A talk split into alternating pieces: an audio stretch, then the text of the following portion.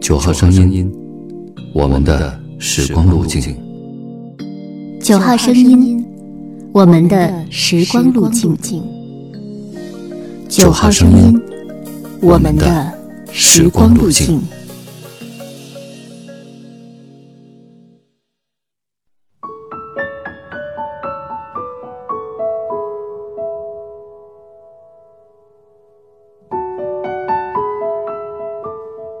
你好，欢迎关注微信公众号“九号声音”，收听我们。感谢来到九号声音的时光路径。今天与您分享绝美风华台北。大陆游客到台北，眼神通常都会下意识的到处搜索，满目皆是中国元素：宁波西街、成都路、金华街、西藏路。南海路、南昌路。眼前的台北，早已不是一百三十年前建成时的样子，早已缔造出许多他们不曾想象的繁华和多元。多元化的台北有点像上海，街头上英、法、日、俄等各国的身影，寻常可见。回首近代台北城一个多世纪的建成史。台北在三个不同的历史时期被注入了形态各异的不同文化，和中国所有当代大都市一样，台北是座充满移民故事的城市。台北所有的纷乱和动荡，都与近现代中国百年激荡的历史息息相关。台北原是清代中国人建的城池。一八七五年，四岁的载湉继位成光绪帝。慈禧垂帘听政，这一年日本明治维新迈入第六年，宫中体国的官员察觉到了潜在的威胁，于是重新研拟台湾的战略地位。沈葆桢呈上台北拟建一府三县奏折，奏请光绪皇帝改制台湾战略，最后获得慈禧太后同意。一八七八年，台北府正式设立。在大清国的行政版图上，作为一府的台北闪亮登场。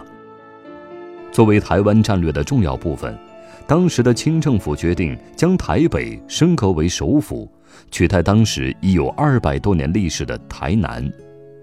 一八七九年，台北正式取代台南，成为台湾首府。清帝国派来台北的第一任知府是六十一岁的陈兴聚。当时的台北还是瘴气充斥的蛮荒之地，这位大清知府谋划着一座不凡的城池，最初想把府城建在台北最早的垦荒聚落猛峡，没料到却遭到当地士绅的非议，加上清政府国库缺钱，建成的进度相当缓慢。此时在京城颇为活跃的大臣岑春轩，为了推动清廷国防建设。到处募集资金，终于顺利推动台北府城的建设。但是这个过程也是一波三折。台北城最初建设的规划，被后来上任的台湾道刘骜完全推翻，改以他擅长的风水观布局这座全新的城市。从1882年开始，短短两年时间，在猛峡与大稻城地区未开垦的一片荒地上。一座有围墙的城府拔地而起，将重要的官署衙门，包括淡水厅、台北府、布政使司、巡抚衙门、宗庙，包括文庙、武庙、圣王庙、城隍庙、天后宫等等，都兴建其中，将全台湾的宗教与政治中心逐渐转移到此地。依风水，一八八四年。石材建构的台北城完工，成为中国历史上最后一座依照传统风水观建造的坚固城池。中原封建帝国最后一座城池在台北建成，它的建筑费用却并非由中央政府编列预算，而是由地方捐赠。尽管因经费问题，台北城的建设一波三折，但最终完成的台北府城。颇有气势，城廓周围长一千五百零六丈，城壁高一丈五尺，雉叠三尺，计高一丈八尺，厚一丈二尺，墙顶辟为步道，可供二人并骑而行。城外环以护城壕堑，并辟有五座门楼，另置窝铺四座，添设炮台。五座城门，东门曰景福，西门曰宝城，南门曰立正，小南门曰崇西，北门曰承恩。五座城楼门外，东北两门另建外扩，俗称瓮门。德国人辛茨对台北府城进行了堪舆学研究，提出看法：台北城基本上是以大屯山为背。淡水河为水的风水观设计，因为城廓东北有高山主凶，整座城廓乃向东旋十三度，用以避凶。东西两墙延伸线相交于七星山，而城府的中轴仍不偏不倚对准玉皇大帝，北极星君。这座城它的风水规制在时间的长河中将起到什么作用尚不可知，但在当时却没能保护他自己的命运。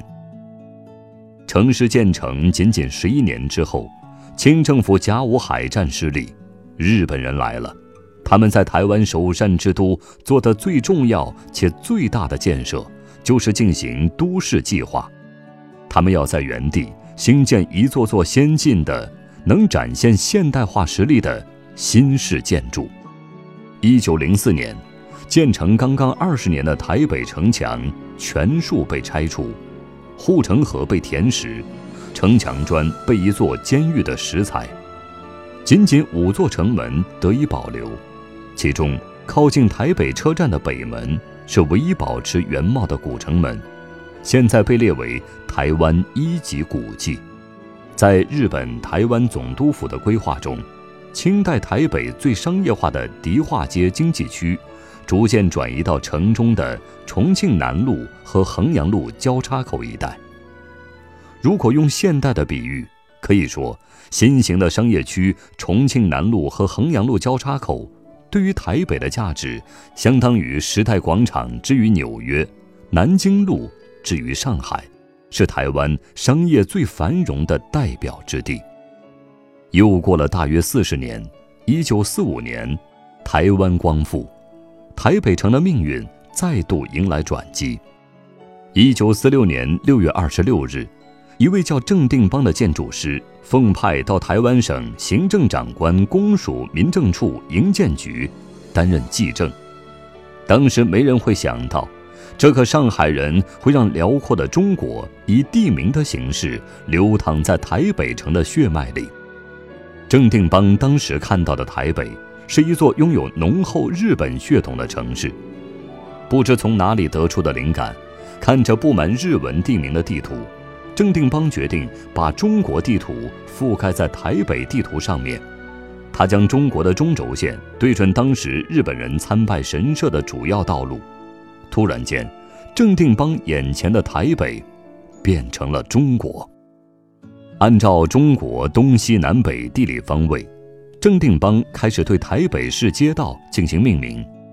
他在台北的东区安上临沂街、济南路、徐州路，又偷偷把家乡江浙一带的地名安插在和他一样位阶的中层公务员宿舍附近：金华街、青田街、杭州南路。绍兴北街，再把往南一点的高级公务员住的区块改成南昌路、古岭街，然后他的想象继续延伸，再往南是泉州路，西南便有西藏路，西北有迪化街，东北有抚远街、长春路、辽宁街，台北的一条条街道映衬着一个壮阔的中国版图。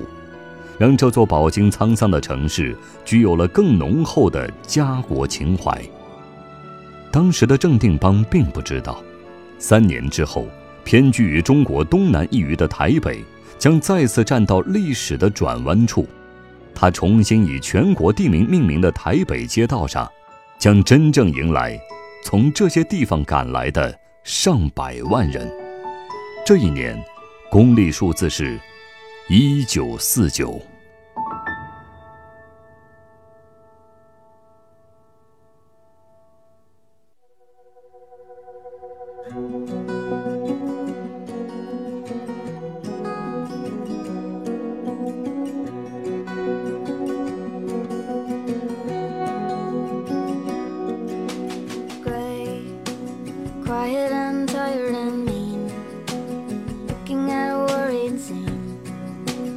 tried to make you mad at me over the phone. Red eyes and fires and signs. I'm taken by a nursery.